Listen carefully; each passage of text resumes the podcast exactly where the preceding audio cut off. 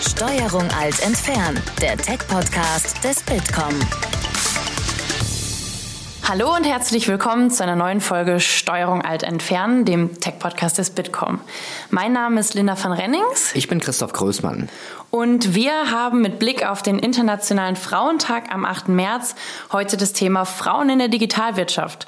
Und dazu haben wir Maren Matschenko eingeladen, die erste Vorsitzende der Digital Media Women.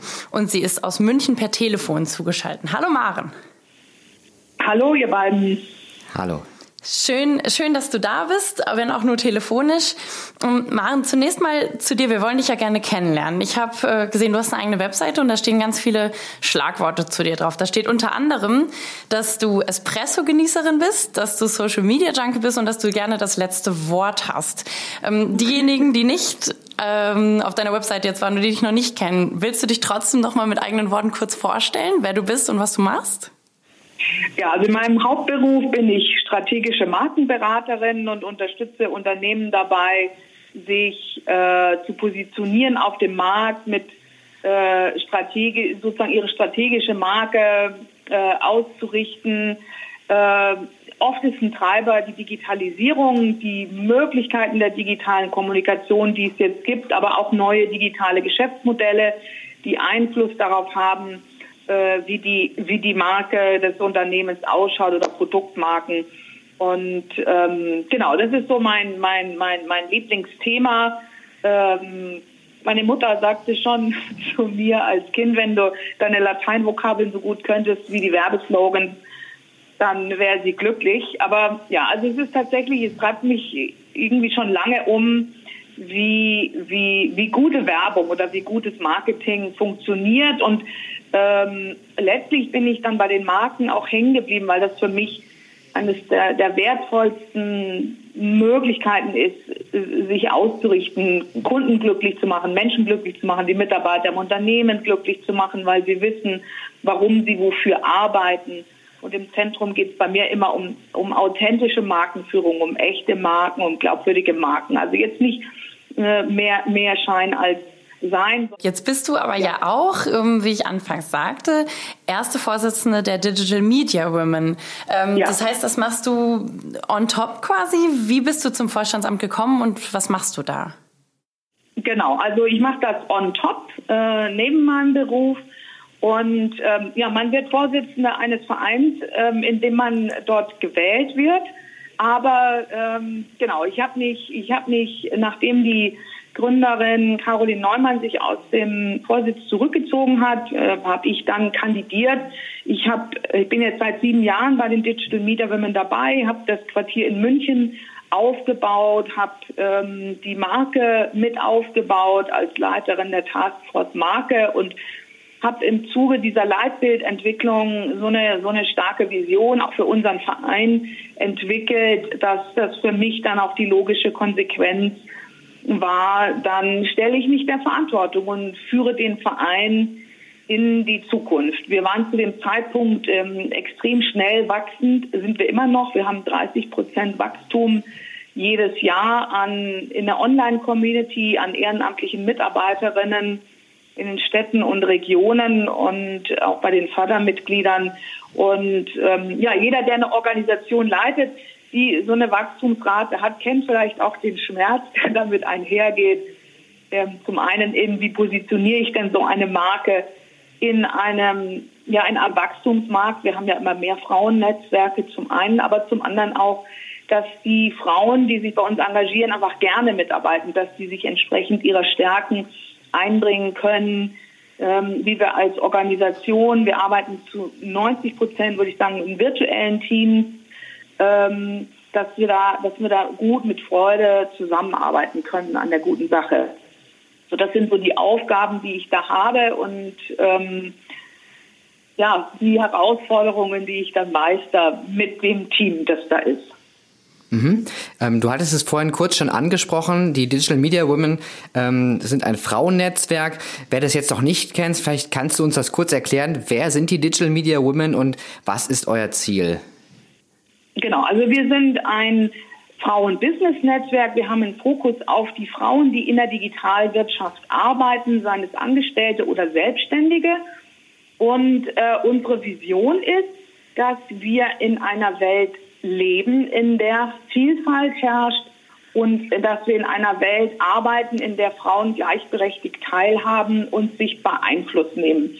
Und wir sehen im digitalen Wandel die größte Chance, diese Vision zu verwirklichen, weil dort durch die digitale Transformation die Arbeitswelt extrem im Umbruch ist. Und immer wo Umbruch ist, entstehen Chancen äh, für Veränderungen. Und, ähm, und genau, die Frauen, die bei uns in der Community sind, sind alle ambitioniert, die sind sehr gut ausgebildet, die wollen was erreichen und sind alle sehr, sehr digital affin. Es sind nicht nur Programmiererinnen, ähm, sondern auch Projektmanagerinnen, Kommunikatorinnen. Also das digitale Feld ist ja ähm, sehr, sehr groß. Und in, in acht Städten bzw. Regionen in Deutschland veranstalten wir Meetups und Themenabende, wo die Frauen face-to-face -face zusammenkommen, netzwerken können.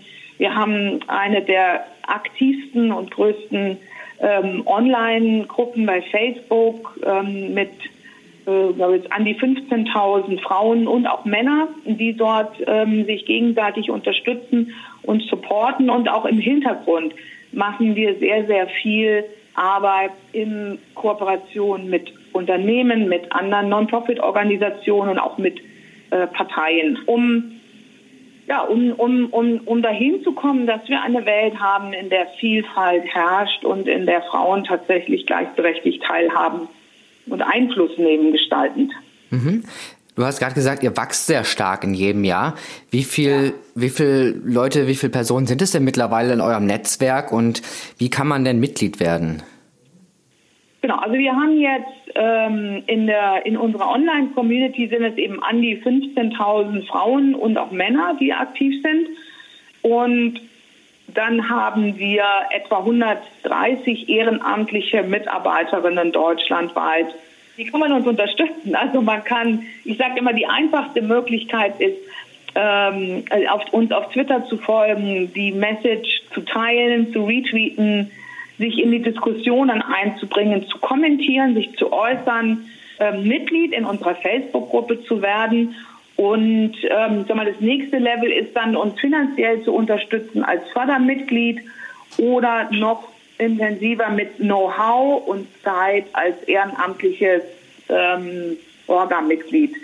Und, ähm, und dafür einfach ähm, eine Mail schreiben an info at digitalmediawomen.de oder auf, unsere, auf eine unserer Veranstaltungen kommen und eine der Organisatorinnen ansprechen. Und dann finden wir Wege, wie, äh, wie du dich beteiligen kannst.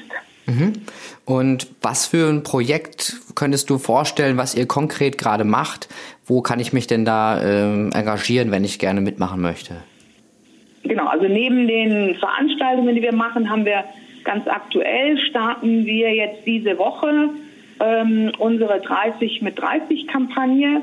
Da suchen wir 30 Unternehmen in Deutschland, die bereits 30 Prozent Frauen in ihren obersten Führungsebenen haben.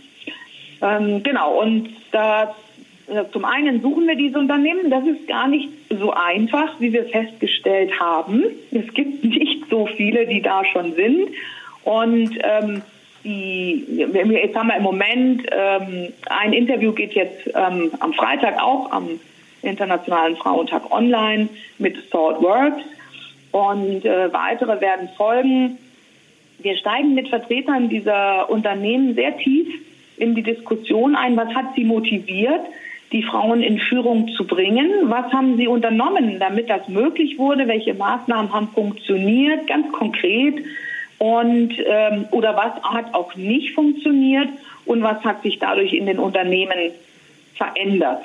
dadurch, dass äh, dort der Frauenanteil so groß war. Und die, die ersten Gespräche, die wir geführt haben, zeigen schon, es braucht ein, eine, eine Vielzahl an Maßnahmen, die nicht nur speziell Frauen fördern, sondern insgesamt äh, die Kultur in Unternehmen, das Miteinander verändern. Das betrifft die Männer genauso wie die Frauen.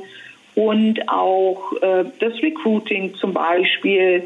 Ähm, und das Faszinierende ist, dass vor allen Dingen sich die Arbeitskultur verändert und dass äh, die Männer genauso gewinnen wie die Frauen, die dann in Führung sind.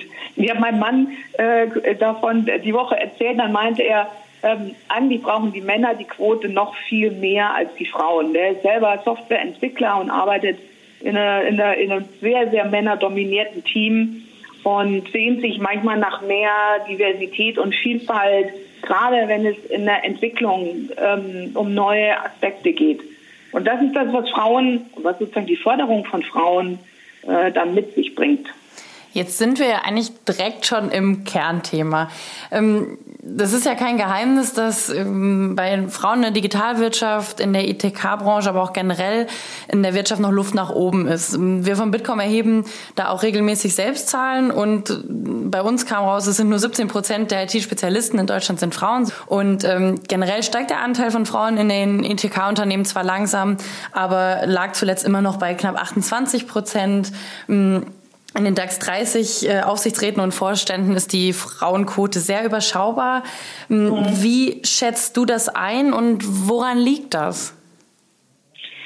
Ähm, ja, also das, die Zahlen, ähm, die Zahlen sprechen für sich. Was ich, ähm, was ich spannend finde, ich war ähm, letzte, letztes Jahr im Dezember auf einem Event an der TU München ähm, zum Thema Unconscious Bias. Und da hat sich gezeigt, und da, ne, da gab es eine Studie von Stout und Gary, äh, den Zusammenhang zwischen dem Gender Equality Index eines Landes und dem Anteil der MINT-Studien äh, Studierenden, der weiblichen. Und das Interessante war, dass je höher die Gleichberechtigung ist in einem Land, desto äh, niedriger ist der Anteil an MINT-Studierenden, weiblichen. Ähm, und das, das, das fand ich sehr, sehr faszinierend, weil es zeigt, ähm, es, ist, es ist sehr viel komplexer, die ganze Situation, als wir, als wir das bisher handhaben. Das ist auch der Grund, warum wir diese Kampagne machen, um da mal tiefer reinzublicken, wie hängen die Themen eigentlich zusammen? Was, was motiviert Frauen, in diese Berufe zu gehen? Was, was hält sie eigentlich ab, voranzukommen? Und das Faszinierende ist, ähm, die, das Problem sind nicht die Frauen, äh, mit denen ist gar nichts verkehrt, sondern eine ganz große, ganz große Hürde ist dieses Thema Unconscious Bias. Das ist auch an diesem Tag äh, in München, ähm, den die Isabel Welpe veranstaltet hat, nochmal rausgekommen. Also das, das sind ganz unbewusste ähm, Bilder von, bei Männern wie bei Frauen. Und ähm, wir müssen eigentlich sozusagen ins Gehirn eingreifen, um das zu verändern. Und gerade im Tech-Bereich, da gibt es dann nochmal besonders dieses Phänomen, dass das für Frauen nicht so interessant ist. Also dass der Anteil der Mädchen oder auch der jungen Frauen, die sich für IT und Tech interessieren, zum einen gar nicht so hoch ist wie bei Jungs. Ähm, da da, da gibt es Untersuchungen, dass sich das verändert hat ähm, als Apple angefangen hat, äh, oder, oder war es Microsoft, Werbung für den PC zu machen und nur Jungs in diese Werbekampagnen gebaut hat. Bis dahin war nämlich der Anteil an Programmiererinnen sehr, sehr hoch. Es waren sogar mehrheitlich Frauen, die programmiert haben. Und dann, als sich das Bild in den Medien verändert hat, hat sich auch das Verhalten verändert von Mädchen und Frauen, sich für Technologie zu interessieren.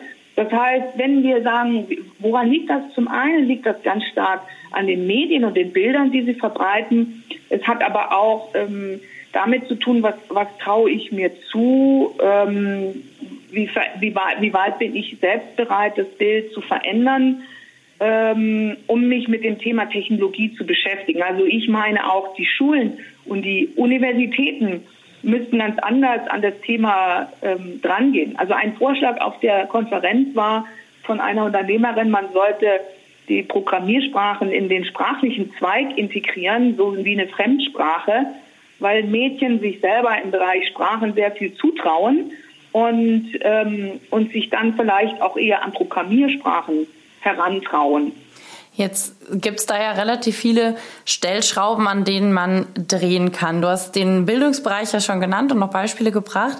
Hm, in welchen Bereichen kann und muss denn noch was getan werden? Also was kann die Politik dafür tun, dass Frauen nicht ab einem gewissen Punkt auch in der Tech-Branche aussteigen? Ähm, und aber welche Verantwortung liegt auch bei den Unternehmen? Vielleicht kannst du uns das nochmal umreißen, die beiden Punkte. Ja, äh, genau. Also das sind das sind eigentlich auch die beiden Punkte, die du ansprichst, die die meines Erachtens sozusagen für die aktuelle Situation den größten Hebel haben könnten. Zum einen, dass die Unternehmen ähm, eine eine Kultur schaffen, in der Frauen sich wohlfühlen, in der äh, Gleichberechtigung herrscht, in der Vielfalt zugelassen wird. In dem Interview mit Saltworks, was am Freitag veröffentlicht wird, werden wir zum Beispiel sehen, dass die ähm, für alle Mitarbeiter zum Beispiel so ein Unconscious Bias Training haben, ähm, das alle durchlaufen. Sie machen sogenannte Ally Skill Trainings. Wie kann ein Mitarbeiter einem diskriminierten Mitarbeiter zur Seite stehen? Das heißt, dass nicht der Unterlegene sich wehren muss aus der schwächeren Position heraus, sondern dass ein Kollege stärkend zur Seite steht. Das sind zum Beispiel so Maßnahmen, die Unternehmen ergreifen können, neben natürlich Frauenförderungsprogrammen, Frauennetzwerke intern stärken. Ähm, gerade Women in Tech, die sind in ihren Teams, in den Unternehmen sehr oft alleine unter Männern und, ähm, und, und, und die suchen gezielt den Austausch mit Kolleginnen, solche, solche Foren zu schaffen. Etwas anderes, was noch ganz wichtig ist und was die Politik meines Erachtens ähm, schon längst hätte machen sollen, das ist äh, das Ehegattensplitting aufheben, weil das Ehegattensplitting in unserem deutschen Steuergesetz Rollenbilder nochmal sehr, sehr verstärkt. Das heißt, ähm, äh, weil, weil Frauen tatsächlich weniger verdienen, fördert das noch, dass die Frauen, wenn sie eine Familie haben, eher zurücktreten und ähm, so einen Knick in ihrer Karriere haben. Das ist, wenn man das aufhebt und das zum Beispiel mit einem Kinderfreibetrag macht, der äh, unabhängig von, von Geschlecht oder Bezahlung ähm, sozusagen Chancen eröffnet, das wäre ein Riesenschritt. Ähm, denn dieses Unconscious Bias Problem, also dieses Bilder von Geschlechtern und Rollen, ähm, das gilt es ja zu durchbrechen und das wäre eine Möglichkeit. Das andere ähm, ist, dass wir eine Lohngleichheit oder mindestens eine Lohntransparenz schaffen, damit das äh, nicht mehr möglich ist, dass Frauen für gleiche Arbeit schlechter bezahlt werden. Denn das ist etwas, was extrem demotivierend auf die Frauen wirkt und was jetzt nicht dazu führt, dass sie sagen, ja, ähm, jetzt gehe ich dann noch weiter in der Karriere rauf und lasse mich noch schlechter bezahlen als meine Kollegen. Denn ähm, wir haben im Moment sechs Prozent, glaube ich, Gehaltsunterschied zwischen Männern und Frauen bei gleicher Arbeit. Und wenn wir uns so ein, ähm, nehmen wir, nehmen wir 100.000 Jahresgehalt, ähm, dann sind wir bei sechs Prozent, dann sind das 6.000 Euro ähm, weniger Gehalt und über, über zehn Jahre reden wir da schon über ein ordentliches Sümmchen. Und das Dritte, was unsere, auch unsere ganz konkrete Forderung an die Politik ist, äh, ist eine Quote einzuführen von mindestens 30 Prozent ähm, auf den Führungsebenen. Aber nicht nur auf den Führungsebenen, sondern überall auch dort, wo Steuergelder investiert werden, erwarten wir, dass eine Chancengleichheit besteht.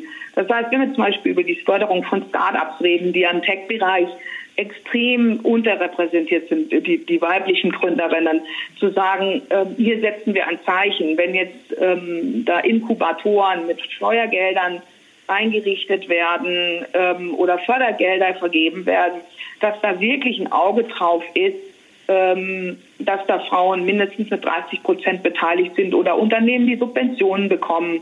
Das ist das Mindeste, was die Politik machen könnte, damit das auch Hand in Hand geht. Weil was wir oft erleben ist, dass die Unternehmen sagen, ja, ähm, die Politik fällt uns da in den Rücken, die machen uns das ja schwer. Die Politik sagt, na, die Unternehmen müssten ja in Vorleistung gehen.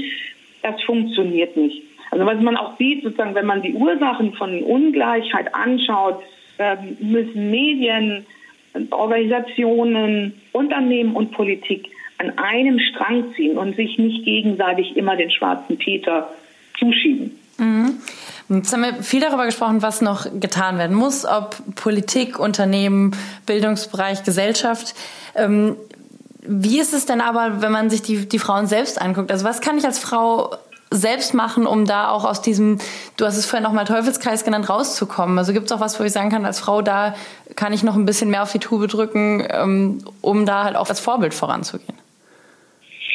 Ähm, ja, also ich bin ich bin immer so ich bin immer sehr vorsichtig mit diesem mit diesem dieses diesen Frauenreparieransatz. Also mal, mal mit den Frauen, wie sie sind, ist alles in Ordnung. Und wenn wir Vielfalt wollen, dann dürfen die Frauen auch so vielfältig sein, wie sie sind. Aber was wir schon erleben und wo wir auch als Digital Media Women eine ganz wichtige Aufgabe für uns sehen, ist, diese Frauen zu stärken. Also dass wir Frauen uns gegenseitig bestärken, dass wir gut so, wie wir sind und aus dieser inneren Stärke heraus selbstbewusster auftreten, dass wir klarer für uns einstehen können, für das, was wir wollen, für das, was uns wichtig ist. Und mit dieser Klarheit, die wir nach außen tragen, können wir natürlich auch ganz anders in Gespräche reingehen. Also das, das können wir Frauen ganz bestimmt auch gut miteinander leisten. Man sieht auch diese zunehmende Zahl von Frauennetzwerken, die ich im Übrigen sehr, sehr begrüße, weil sie nochmal bestätigt, dass wir Frauen, wir sind jetzt auf dem Vormarsch. Wir haben, ne, wir sind jetzt dabei, wir vernetzen uns. Ähm, wir sind nicht mehr so in dieser, in dieser, in die, die Einzelnen in irgendeinem großen Männerrudel, sondern wir sind jetzt viele und man kommt nicht mehr so ohne weiteres an uns vorbei. Wir sprechen mit gemeinsamer Stimme. Was wir natürlich auch digital jetzt mittlerweile sehr, sehr großartig tun können, ist über Social Media so eine eine, so eine Phalanx zu bilden. Man sieht das mittlerweile. Ähm, es gibt hier regelrechte Shitstorms für Veranstalter, die, die, die überhaupt keine Frauen auf der Bühne haben.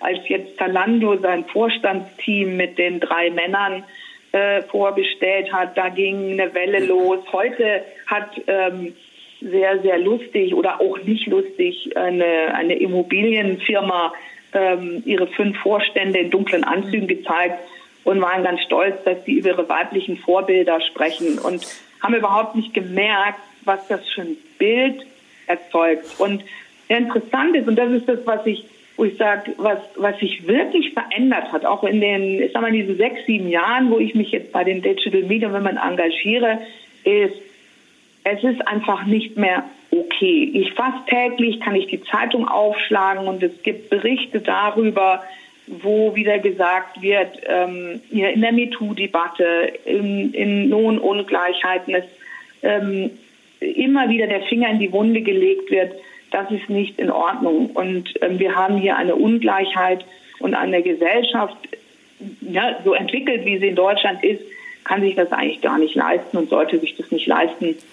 Du hast gesagt, ähm, es verändert sich etwas, wenn auch an vielen Stellen bisher nur langsam. Wo sich in den letzten Jahren sehr viel verändert hat, ist ja im Bereich Technologie und Digitalisierung. Die Frage ist, ähm, wie kann denn vielleicht, wie können neue Technologien oder neue Konzepte mit Technologien dazu beitragen, die Chancengleichheit zu fördern? Also wenn es in der Arbeit, in der Arbeitsumgebung ist, ähm, Konzepte wie Digital äh, Work, New Work, ist das vielleicht ein Ansatz, ähm, wo Technologie helfen kann, diese Chancengleichheit zu fördern? Also es, ähm, es, kann die Chancengleichheit fördern, weil wir mehr Flexibilisierung in die Arbeitswelt bekommen. Und mehr Flexibilisierung heißt auch, dass Elternsein und Beruf sich zum Beispiel viel, viel besser verbinden lässt. Es ist allerdings kein Selbstläufer. Also nur weil ich jetzt Homeoffice für alle einrichte, bedeutet es noch nicht, dass wir nicht mehr diese Rollenklischees, diesen unconscious bias haben. Also es muss schon beides im Blick sein, aber deswegen, wir, wir sagen ja auch, wir sehen im digitalen Wandel die größte Chance, diese Vision von Vielfalt und Gleichberechtigung zu verwirklichen weil sich eben Möglichkeiten auftun. Aber wir müssen uns schon auch irgendwo dann diesen, diesen Stück vom Kuchen nehmen und sagen, so nutzen wir das jetzt für uns. Also jetzt habe ich heute aktuell in der Süddeutschen einen Artikel gelesen zum Thema ähm, Homeoffice und wie Frauen das nutzen und wie Männer das nutzen.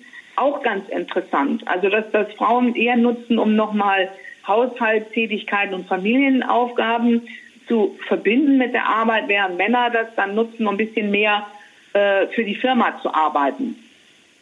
Also es, es tun sich Chancen auf. Auch zum Beispiel, was ich ganz spannend finde, durch diese, durch die virtuellen Teams, die entstehen, durch digitale, durch digitale Transformation, durch Globalisierung, ähm, sitzen die Leute sowieso nicht mehr in einem Büro, dann verändern, muss sich das Mindset verändern, ähm, wie man zusammenarbeitet. Also dieses Thema Diversity, das ist ja nicht nur aus der Frauenbewegung heraus, sondern auch aus der, der Vielfalt an Mitarbeitern, die in Unternehmen zusammentreffen, gerade im IT-Bereich, wo in Deutschland Fachkräftemangel ist und man automatisch über die Grenzen gucken muss. Und wenn wir uns dann unterhalten, wie, wie integrieren wir Menschen aus anderen Kulturen, dann öffnet sich da auch wieder ganz viel ähm, in Richtung Frauen und, und, und Chancengleichheit. Gibt es da vielleicht auch neue Herausforderungen durch die Digitalisierung in dem Bereich? Also, dass Technologie nicht nur Vorteil in der Hinsicht ist, sondern irgendwo auch neue Hürden darstellt, die früher gar nicht so da waren? Oder kann man sagen, dass ähm, Digitalisierung grundsätzlich zu einer ähm, ja, zu einem nützlichen Hilfsmittel dafür geworden ist, wobei ja die Grundeinstellung äh, das auch nicht von alleine ändert.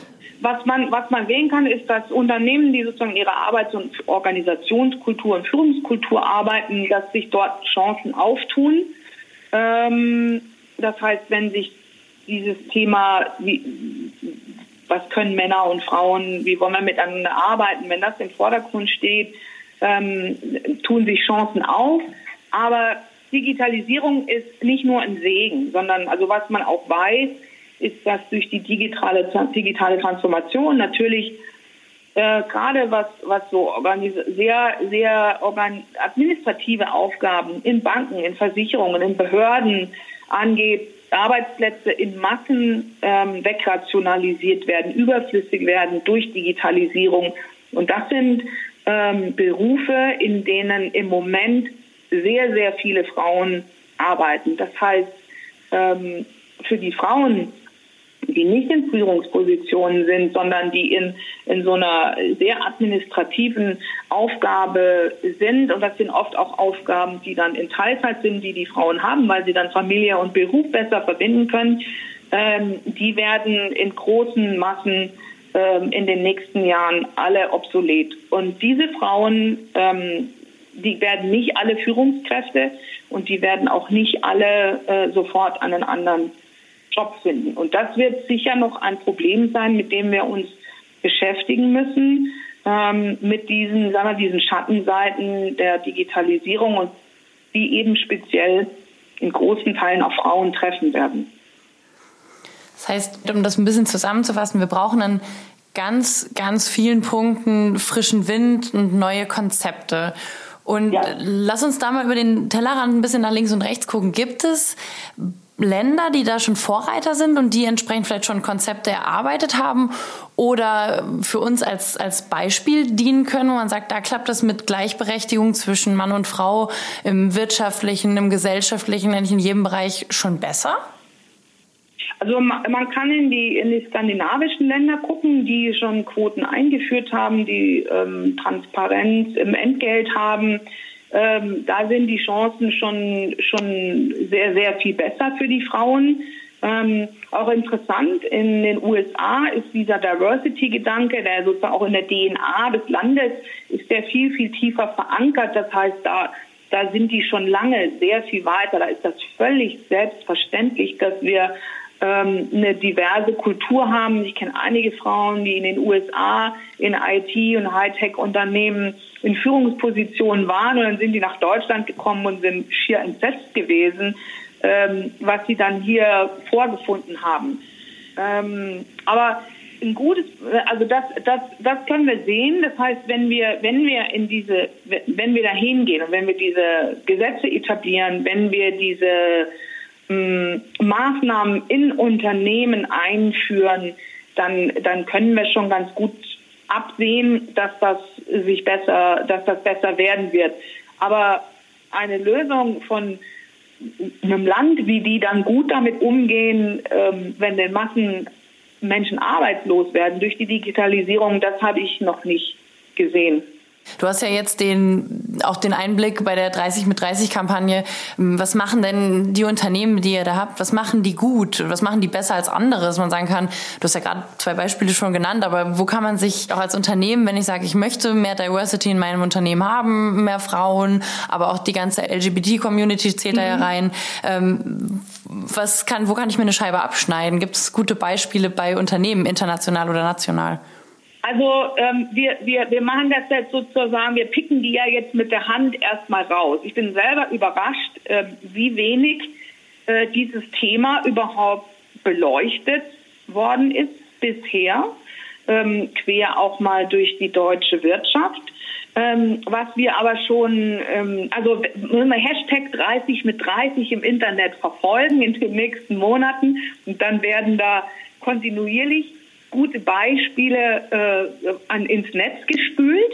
Aber was wir jetzt schon sagen können, ist, dass, ähm, dass die Unternehmen, die diese 30 Prozent erreicht haben, ähm, tatsächlich sehr, sehr vielfältig in den Maßnahmen unterwegs sind. Ähm, und das, was sie alle gemeinsam haben, ist, dass es ihnen als Unternehmen insgesamt super wichtig ist, dass sie diese offene Kultur haben, dass Frauen und, ähm, und, und, an, und andere Minderheiten, also Frauen sind ja keine Minderheit, ähm, aber andere Minderheiten wirklich gleiche Chancen haben und dass diese Unterschiedlichkeit, die da ist, und es geht eben bei Gleichberechtigung überhaupt nicht um Gleichmacherei und alle müssen sich gleich verhalten, sondern im Gegenteil. Es geht darum, wie, dass es als, dem Unternehmen als Wert in der Basis wirklich wichtig ist, dass diese Vielfalt gelebt werden kann, die Unterschiedlichkeit und dass daraus etwas Neues, Kraftvolles entsteht. Und das ist nicht ähm, bei einer, bei einer Gleichstellungsbeauftragten geparkt oder bei einem Diversity Manager. Das sind Rollen, die es auch in den Unternehmen gibt, aber nur um Maßnahmen zu koordinieren. Aber es ist tatsächlich in den Köpfen aller. In den Führungs-, in ganz, ganz oben, aber auch quer durch alle Unternehmensbereiche und jeder lebt das und jeder arbeitet daran. Und es ist ein kontinuierlicher Prozess, wo verschiedene Maßnahmen ineinander greifen. Also die haben immer wir haben eine ganz große Bandbreite. Es gibt keinen Quick Fix. Die Unternehmen, die sich auf den Weg gemacht haben und irgendwann mal die Entscheidung getroffen haben, vor Jahren, wir möchten das nicht mehr, haben tatsächlich mit ganz langem Atem und viel Geduld darauf hingearbeitet, dass diese 30 Prozent möglich wurden. Also es gibt keine Quick Wins, aber es lohnt sich. Also da sind alle auch sich einig. Sie haben als Unternehmen sehr, sehr gewonnen. Nicht nur, weil sie ein attraktiver Arbeitgeber sind, nicht nur für Frauen, sondern für, für eine ganze Vielfalt an Menschen, weil sie wirtschaftlich erfolgreicher sind, sondern vor allen Dingen, weil sich die Mitarbeiter alle so viel wohler miteinander fühlen. Du hast gesagt, es gibt keinen Quick Fix. Ähm, was würdest du denn sagen, wo stehen wir ungefähr in fünf oder zehn Jahren? Wie würden wir dann über das Thema reden? Was ist wünschenswert und was ist vielleicht auch realistisch? Wie, wie siehst du das? Wie ist der Weg dahin? Ja, das ist, äh, Christoph, das ist eine sehr, sehr gute Frage.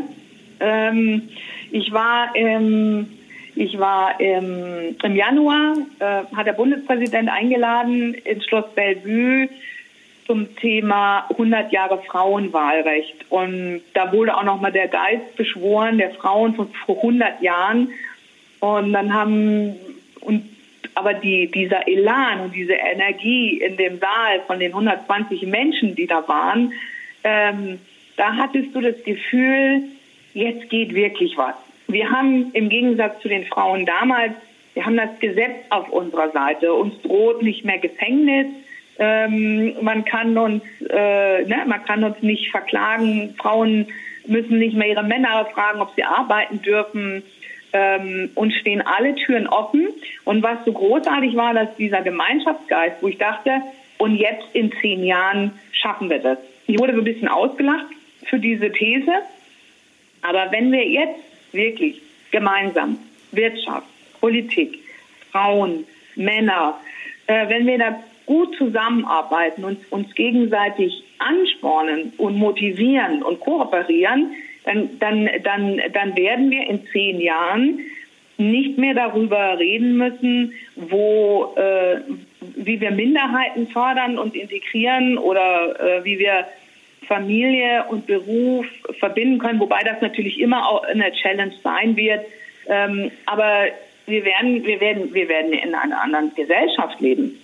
Also das ist wirklich, also das ist meine, meine Grundüberzeugung, wenn wir da jetzt dranbleiben und gut miteinander arbeiten und euer Podcast ist ja auch dass dieses Thema äh, gespielt wird, dass das eine Öffentlichkeit bekommt, dass da eine, die Energie weitergegeben wird, dass wir da so einen Spirit haben. Das, das, dann sind wir in zehn Jahren soweit und haben es geschafft.